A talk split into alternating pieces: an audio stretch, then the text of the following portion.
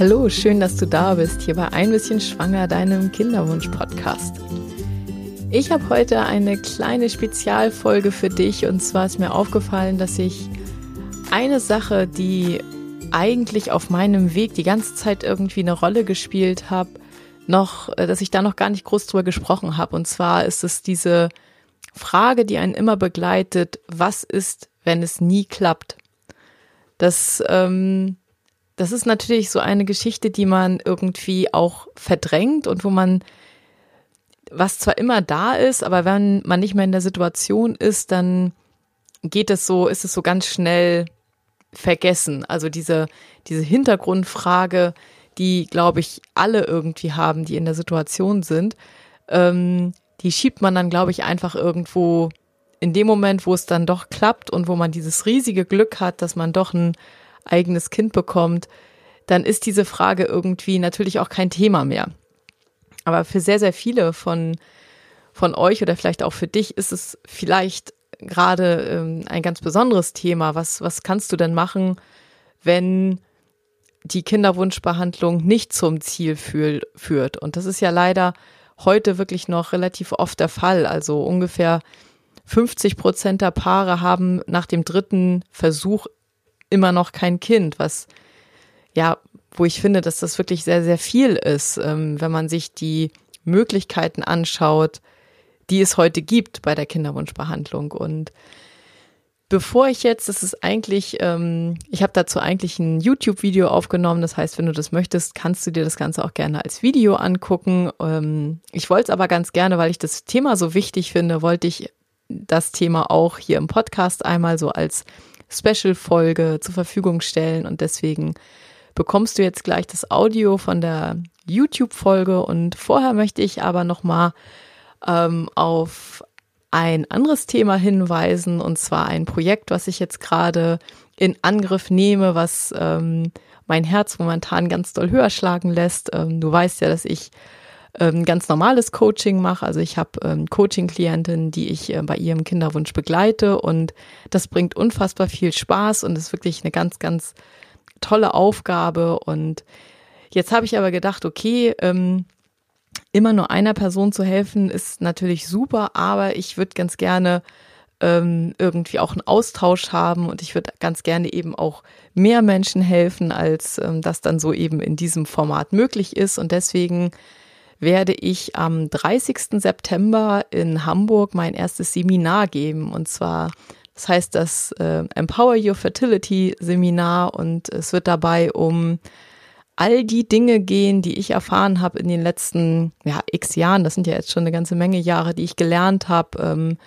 all die Tipps, die ich weitergeben möchte ähm, zu ähm, jeder im Grunde zu jeder Stufe ähm, in deiner in deiner Kinderwunschbehandlung. Also ob du jetzt startest, äh, sind da glaube ich sehr sehr viele wichtige Sachen dabei und auch wenn du vielleicht, ich bekomme auch viele Anfragen oder viele Nachrichten, wo es dann heißt, ja, ich habe jetzt schon vier oder fünf ICSI hinter mir und mir wurde jetzt gesagt, äh, man kann nichts mehr machen und wenn man dann nachfragt, was denn bisher alles gemacht wurde, dann ist es eben häufig eine Situation, wo das eben eine Klinik ist, die vielleicht nicht auf die Immunologie schaut oder vielleicht nicht sich die Gerinnung anguckt oder vielleicht noch nicht gesagt hat, hey, mach mal eine Bauchspiegelung, lass mal wirklich alles abklären. Und ähm, insofern, ich, ich bin ja der Meinung, ähm, das ist meine, das ist einfach so meine, meine innere Überzeugung.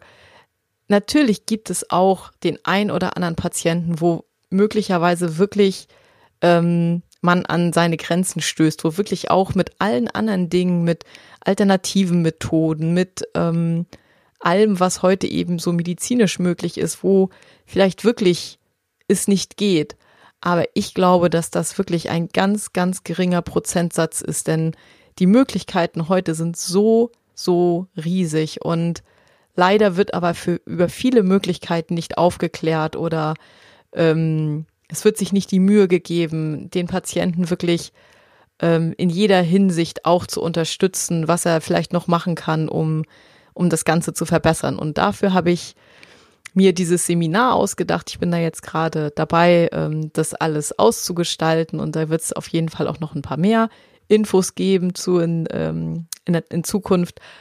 Du findest auf meiner Homepage auf jeden Fall schon mal so eine Zusammenfassung, was ich für das äh, Seminar plane und ähm, du kannst dir da auch einen Platz reservieren.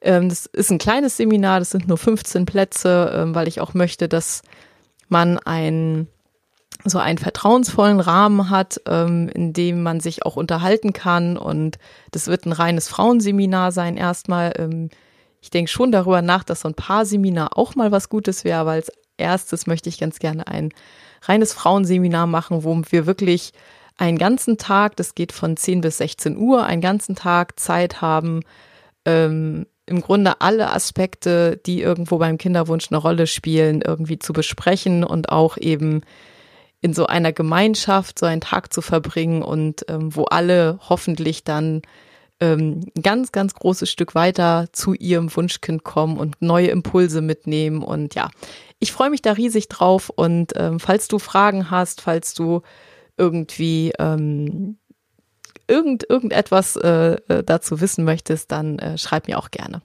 Okay, jetzt soll es aber weitergehen äh, mit der heutigen Folge und ähm, ja, ich hoffe, falls du dir diese Frage stellst, dass du vielleicht auch ähm, hier neue Impulse mitnimmst und neue Dinge mitnimmst, die du noch nicht wusstest. Und ich wünsche dir wie immer eine schöne, naja, es ist ja jetzt keine Woche, sondern wir haben jetzt Wochenende, ein schönes Wochenende und ähm, wie immer alles Liebe, deine Katharina. Hallo, schön, dass du wieder eingeschaltet hast hier bei deinem Kinderwunschkanal ein bisschen schwanger. Bei mir geht es heute um das Thema Plan B, C, D, E oder F in Bezug auf den Kinderwunsch. Und zwar, was hätte ich gemacht, wenn es denn nicht irgendwann geklappt hätte? Nun ist es natürlich eine theoretische Frage, weil ähm, ich das riesige Glück hatte, dass nach meiner ähm, Geschichte und meinem ganzen Weg wir dann doch noch ähm, irgendwann zu unserem Wunschkind gefunden haben. Und trotzdem kann ich mich noch sehr, sehr gut an die Zeit erinnern, wo das eben alles andere als klar war und ähm, wo ich mir über diese Dinge, also was mache ich denn, wenn es wieder nicht klappt, wenn auch der vierte ICSI-Versuch und vielleicht der fünfte ICSI-Versuch und vielleicht auch der sechste ICSI-Versuch, ähm, wenn ich da nicht weiterkomme. Und ich habe mir schon viele, viele Gedanken gemacht, wo ist denn die Grenze? Also auf ganz unterschiedlichen Ebenen. Also wo ist die Grenze, was ich psychisch irgendwie ertragen kann, aber auch wo ist die Grenze, was zum Beispiel das Alter angeht. Und insbesondere die Altersgrenze, da ist es ja so, ähm, und das merke ich auch heute, dass sich das irgendwie immer weiter verschiebt. Also irgendwie mit, ja, als ich so 35, 36 war, da waren wir ja noch mitten in dieser ganzen Geschichte drin, da habe ich so gedacht, okay, also das Limit ist 40. Nun bin ich jetzt 40 und denke, hm, ja, also nö, warum eigentlich? Ähm, also in dem Moment, wo man dann eben diese, diese Altersgrenze erreicht hat, merkt man, hey, ich fühle mich eigentlich noch fit, ich fühle mich eigentlich noch gut und ähm, klar hat das mit dem Gefühl auch nicht immer viel zu tun, denn besonders die Frauen sind ja nun nicht unbedingt alt, weil sie alt aussehen oder ähm, sich alt fühlen, sondern es geht ja eher dann um die Eizellen, aber das ist natürlich ein anderes Problem.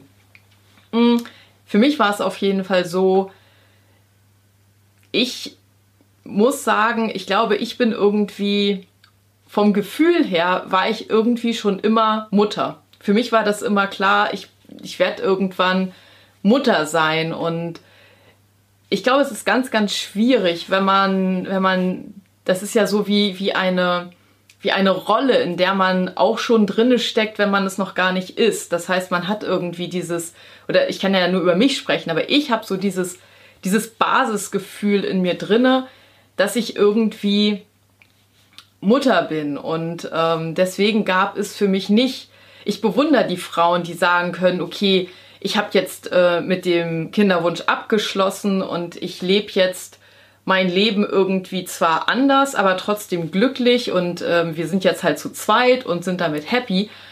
Ähm, ich muss zugeben, natürlich stellt sich für mich die Frage jetzt auch nicht, aber auch damals war das etwas, was ich mir einfach nicht vorstellen konnte. Ich konnte, das, das war eine Sache, die, die irgendwie nicht da war für mich. Da habe ich nie ernsthaft drüber nachgedacht und erst recht habe ich nicht gedacht, dass ich damit irgendwie äh, glücklich sein könnte. Das heißt, ich habe in einem sehr breiten Maße geschaut, was gibt es sonst noch. Nun ist man ja zu zweit, auch das äh, in der ganzen Thematik eine wichtige Sache, denn ähm, auch hier, zumindest war das bei uns so, gab es zwischen mir und meinem Mann große Unterschiede. Also ähm, ich werde einmal erzählen, welche unterschiedlichen Sachen oder welche unterschiedlichen Sachen es überhaupt gibt und über welche Dinge ich nachgedacht habe und ähm, werde dann am Ende noch mal kurz darauf eingehen, wie dann so die Konstellation zwischen mir und meinem Mann da war. Also Plan A ist ja im Endeffekt, wenn man jetzt sagt, ähm, wir wollen jetzt ein Kind haben und wir versuchen es auf natürlichem Wege und es klappt. Das wäre natürlich toll gewesen. Plan A war für uns ja keine, keine Option mehr. Es hätte natürlich auch irgendwann ein Wunder passieren können, aber das hat, ist leider nicht so gekommen. Okay, Plan B war für uns die künstliche Befruchtung und ich glaube, an Plan B hätte ich auch nach der vierten ICSI eine ganze Zeit lang weiter festgehalten. Also ich habe damals gesagt, als ich schwanger geworden bin, war ich 37 und ich habe gesagt, mindestens noch bis 40. Jetzt bin ich heute 40 und ich muss sagen, ich glaube, bei 40 wäre bei mir nicht Schluss gewesen. Außer mein Körper hätte ganz klar gesagt, okay, hier ist jetzt nichts mehr zu holen, du hast keine Eizellen mehr, es äh, geht einfach nicht mehr. Ähm, glaube ich, dass ich auch die fünfte, die sechste und vielleicht auch die siebte ICSI noch gemacht hätte. Einfach weil ich glaube, momentan ist es so, dass ähm, bis zur neunten ICSI oder so besteht immer noch, also natürlich besteht auch hinterher noch die Möglichkeit, dass man dann schwanger wird, aber äh, bis zur neunten ICSI steigt wohl noch die Wahrscheinlichkeit, dass es dann doch noch zu einer Schwangerschaft kommt. Das heißt, ich hätte erstmal, glaube ich, diesen Bereich ähm, für mich persönlich maximal ausgereizt und dann ähm, wäre sicherlich irgendwann an irgendeiner Stelle die nächste Stufe gekommen und das wäre dann sicherlich äh, Plan C, die Eizellspende gewesen. Nun ist es ja so, dass die Eizellspende in Deutschland nicht erlaubt ist. Ähm, ich, soweit ich das weiß, dürfen Ärzte da nicht mal drüber informieren. Ähm, Eizellspende gibt es aber äh, im europäischen Ausland äh, zu Genüge. Das heißt, das ist eine Option, wenn man das wirklich möchte, die definitiv auch machbar ist ähm, ob man jetzt nach Spanien geht oder irgendwo in die, in die östlichen Länder. Ähm, da werden, wird Eizellspende relativ häufig ähm, ja, angeboten und auch relativ häufig durchgeführt.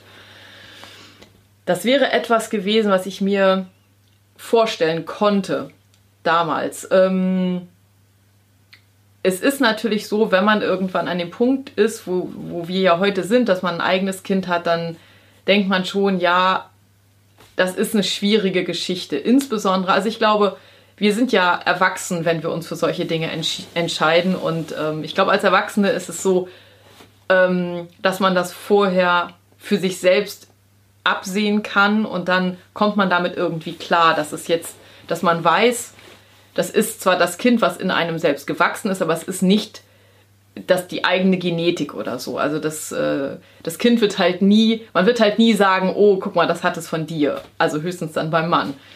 Damit hätte ich leben können. Ähm, was ich schwerer gefunden hätte, wäre der Punkt, dass es irgendwann unausweichlich ist, dass man dem Kind sagt, dass man eben nicht die biologische Mutter ist. Sicherlich die, die, die, die echte Mutter ist man ja trotzdem. Man hat das Kind auf die Welt gebracht und man hat sich um das Kind gekümmert und man hat auch diese Bindung sicherlich wie die ähm, als echte Mutter, aber eben diese, diese genetische Mutterschaft, das ist, glaube ich, etwas, was nicht einfach ist, dem Kind es irgendwann zu sagen und dann eben auch möglicherweise mit dem Problem dazustehen, dass das Kind die echte Mutter kennenlernen möchte oder die biologische Mutter kennenlernen möchte. Finde ich ein ganz, ganz schwieriges Thema. Ähm, obwohl ich wirklich jeden verstehen kann, der sagt, ja, ich mache das trotzdem. Ich habe ähm, vorhin noch einen Kommentar gelesen, da ging es auch um, ähm, ja, also auf jeden Fall ging es darum, um Kinder, die eben nicht äh, die eigene Genetik haben und ähm, die Frau hat da geschrieben in einem Kommentar, naja, es gibt ja auch viele Kinder, die mit ihren leiblichen Eltern äh, mehr als genug Probleme haben. Das trifft, das ist natürlich nicht der Punkt Und trotzdem ist da ein etwas Wahres dran, denn auch die leiblichen Eltern sind ja nicht immer so, wie man sich gerne wünschen würde. Und ähm, also in manchen Fällen. Ähm, insofern ja, das ist ein problematisches Feld. Da muss man sich, glaube ich, viele Gedanken drüber machen, ob man damit klarkommt und ob man das möchte. Ähm, ja, und dann muss man sehen, also es gibt auf jeden Fall die, die, die Möglichkeit, es gibt den Weg der Eizellspende und das wäre auch etwas gewesen, was ich mir hätte durchaus vorstellen können.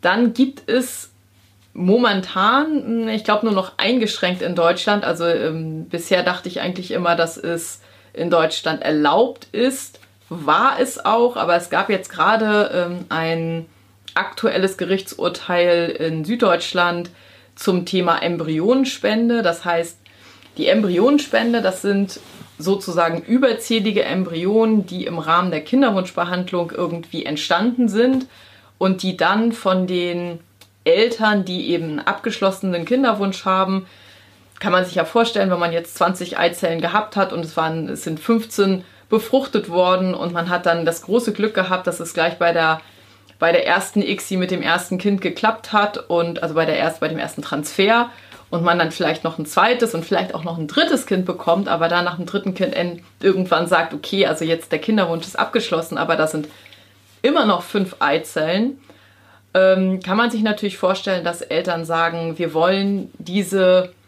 ähm, lebensfähigen Eizellen nicht einfach vernichten.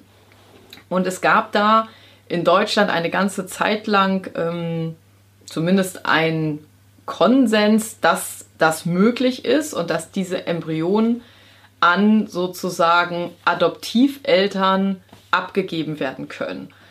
Momentan ist das Ganze so ein bisschen in Bewegung und es ist nach wie vor eine Grauzone, weil irgendwie, also die Hintergründe, weswegen jetzt ähm, dagegen vorgegangen sind, sind so auf biologischer Ebene, dass man sagt, dass die Vorkernstadien, in denen die Embryonen eingefroren wurden, also das sind ja befruchtete Eizellen, aber die Befruchtung ist noch nicht abgeschlossen.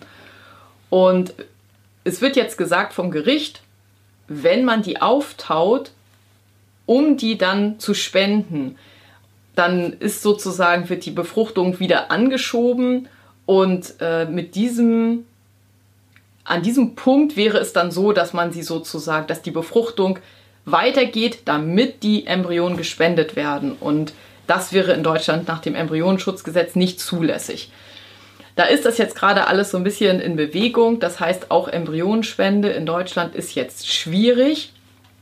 Ich finde es noch schwierig aus einem anderen Grund, weil es so ist, dass man bei der Embryonenspende ähm, das zumindest bisher komplett anonym gewesen ist. Und ähm, ja, das ist, ein, das ist ein schwieriges Feld, weil man sich einfach klar machen muss, man hat irgendwann ein Kind und man muss irgendwann transparent sein und sagen, ähm, wir lieben dich über alles und wir wollten dich über alles, aber wir sind nicht deine genetischen Eltern. Und wenn man dann nicht die Möglichkeit hat, dem Kind anzubieten, dass er oder sie seine Eltern oder ihre Eltern trotzdem kennenlernen kann, dann kann das natürlich zu ganz, ganz großen Problemen führen. Das finde ich schwierig. Was ich interessant finde, ist zum Beispiel, dass es auch die Möglichkeit gibt, ähm, wäre auch als Embryonspende denkbar, aber auf jeden Fall auch als Eizellspende, dass man ähm, eine Spenderin stellt.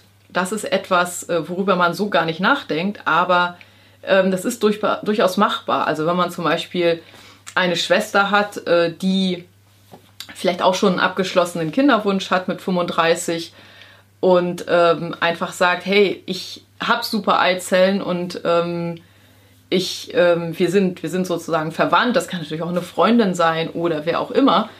Ähm, es ist auf jeden Fall möglich, ähm, nicht in Deutschland, auch wieder klar, Embryonenschutzgesetz und überhaupt Eizellspende ist in Deutschland verboten, aber im europäischen Ausland kann man durchaus eine Spenderin mitbringen und dann ähm, mit den Eizellen einer ähm, bekannten Spenderin schwanger werden. Das ist natürlich auch ein, ein, ein durchaus alternativer Weg und trotzdem finde ich, wenn man darüber nachdenkt, ähm, wie das dann fürs Kind ist, finde ich das noch am ehesten irgendwie so, dass man dem Kind zumindest die Möglichkeit geben kann, alle beteiligten äh, Parteien irgendwo kennenzulernen. Ich glaube, das ist das Wichtigste, dass ein Kind irgendwie ähm, die Möglichkeit hat herauszufinden, wer sind dann ähm, die biologischen Eltern. Grundsätzlich natürlich, ich, ähm, ich kann dann natürlich auch nur so drüber sprechen, wie ich das so bisher irgendwie mitbekommen habe.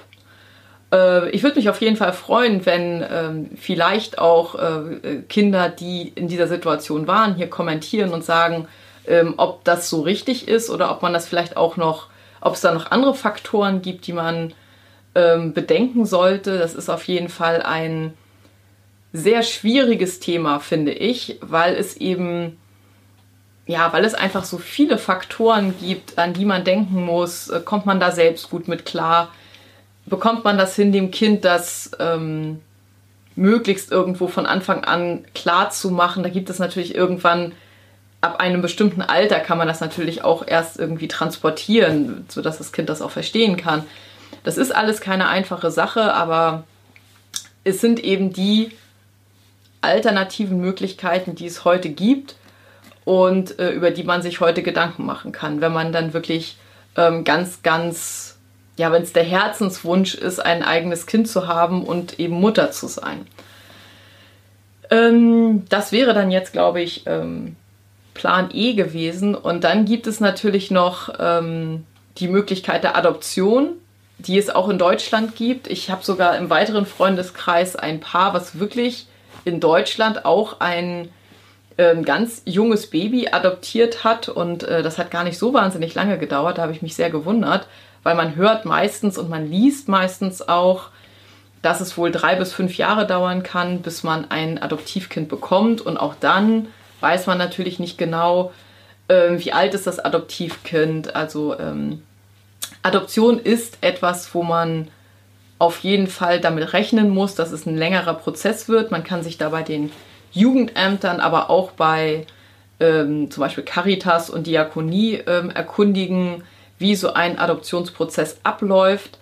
Anders als viele denken, gibt es da keine Obergrenze, was das Alter angeht, sondern es, es gibt eher eine Untergrenze. Und zwar liegt die bei äh, 25 Jahren. Also einer der Partner oder Ehepartner muss auf jeden Fall mindestens 25 sein und der andere dann mindestens 21, bevor man über eine Adoption überhaupt nachdenken kann. Das macht ja auch Sinn, denn ähm, man hat ja in einem so jungen Alter noch wirklich ganz, ganz viel Zeit vor sich, wo man vielleicht auch auf anderen Wegen dann ein Kind bekommen könnte. Ähm, eine Obergrenze gibt es nicht. Soweit ich das weiß, ist es einfach nur so, dass ab einem bestimmten Alter auf jeden Fall keine Säuglinge mehr vergeben werden. Einfach ähm, damit das Alter zum Alter des Paares auch passt.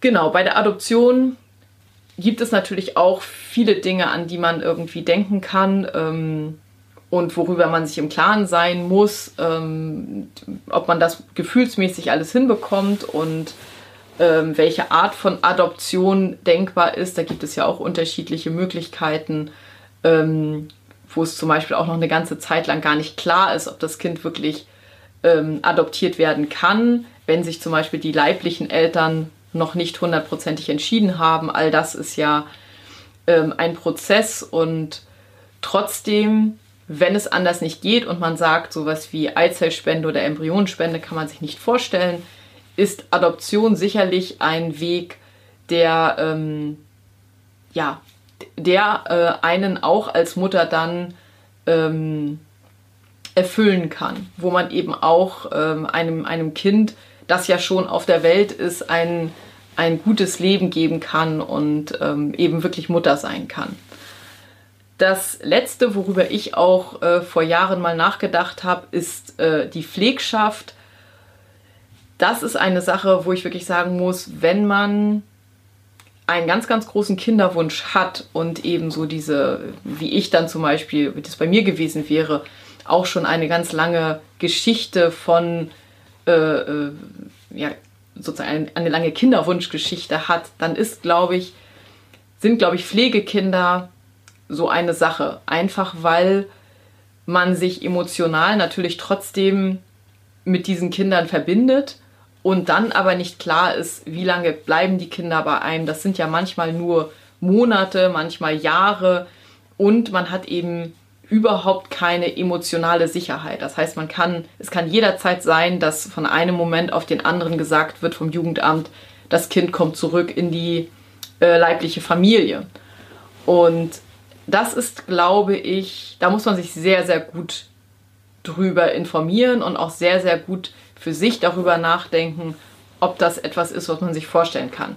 Der Bedarf ist unfassbar groß. Also es werden ähm, Pflegeeltern wirklich sehr, sehr stark gesucht, weil eben, weil es eben auch diese Problematik gibt. Das ist nicht, das ist eher etwas, wo man sagen kann, man, man hilft unglaublich. Ich finde das auch wahnsinnig toll. Es gibt ja ähm, viele Reportagen über Pflegeeltern. Ich habe da einiges geguckt und ich muss sagen, meinen allergrößten Respekt, was die äh, Mütter und Väter da leisten für Kinder, die dann in diese Familien kommen, ist wirklich absolut großartig. Und wenn man sich das vorstellen kann, dann ist das sicherlich auch eine, ja, eine, eine wahnsinnig erfüllende Tätigkeit, die man da oder, oder eine wahnsinnig erfüllende Rolle. Aber man darf sich eben, und das würde mir sehr, sehr schwer fallen, man darf sich da emotional, emotional nicht fallen lassen, weil ähm, es eben so ist, dass man möglicherweise dieses Kind nur über eine ganz, einen ganz kurzen Zeitraum begleitet oder auch über einen langen Zeitraum, aber andere Instanzen entscheiden eben darüber, wie lange dieser Zeitraum ist. Und das könnte oder das ist natürlich emotional sehr, sehr schwer. Genau, das wäre dann noch eine Pflegschaft. So, dann nochmal zu dem Thema, was, ähm, wie das so zwischen meinem Mann und mir war. Also ich glaube, ich habe einfach den größeren Kinderwunsch ähm, bei uns beiden und das ist auch nach wie vor so. Also ich könnte mir auch sehr, sehr gut ein zweites Kind vorstellen. Mein Mann ist da eher so, ha, er weiß nicht so recht, ob er das äh, sich vorstellen kann oder nicht. Und so ist es eben auch bei den Dingen, die wir uns vorstellen konnten, was Alternativen anging. Also Adoption wäre zum Beispiel für meinen Mann komplett rausgefallen und bei Eizellspende und Embryonspende war er sehr zurückhaltend. Also das wäre vielleicht etwas gewesen, was irgendwann mal denkbar gewesen wäre, aber ähm, wo er auf jeden Fall auch einen deutlich größeren Abstand zu gehabt hätte als ich. Also ähm, auch hier gibt es echt Unterschiede zwischen den, also bei uns zumindest äh, unter den, zwischen den Geschlechtern.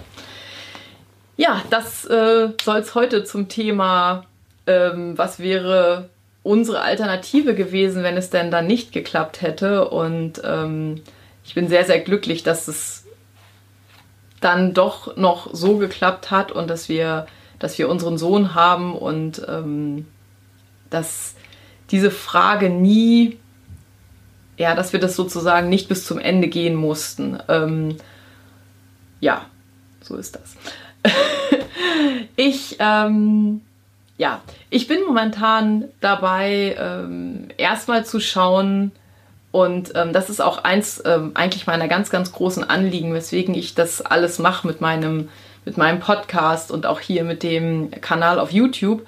Mir geht es ja grundsätzlich darum, dass ich finde, dass ähm, die Kinderwunschbehandlung in Deutschland momentan eigentlich viel zu wenig erfolgreich ist oder ich bin der festen Überzeugung, dass sie deutlich erfolgreicher sein könnte.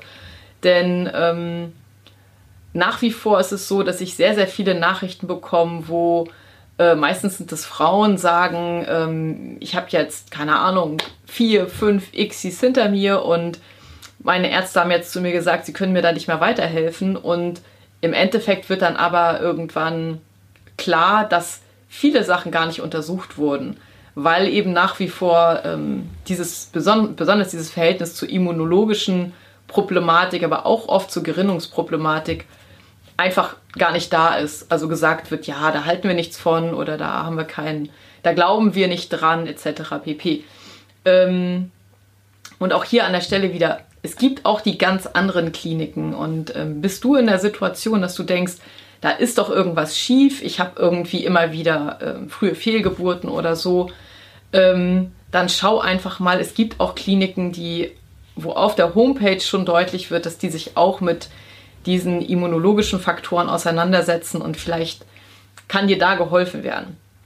Ich mache momentan ähm, oder ich bereite momentan ein Seminar vor, was ich ähm, geben möchte in Hamburg. Das wird im September stattfinden. Und, ähm, und zwar mache ich das deswegen, ich coache ja auch so ähm, Kinderwunschpaare ähm, sozusagen eins zu eins.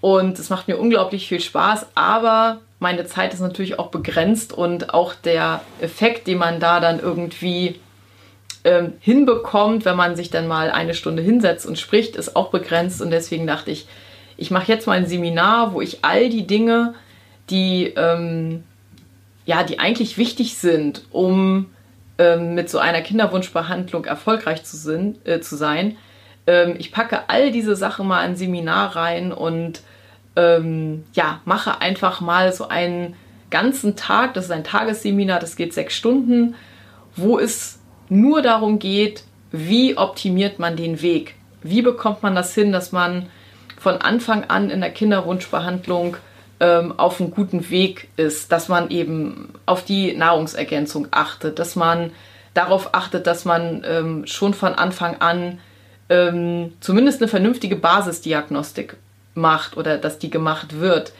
Und hier auch je nachdem, und das ist auch der Punkt, weswegen man das jetzt in so einem Video auch nicht unbedingt ähm, auffangen kann.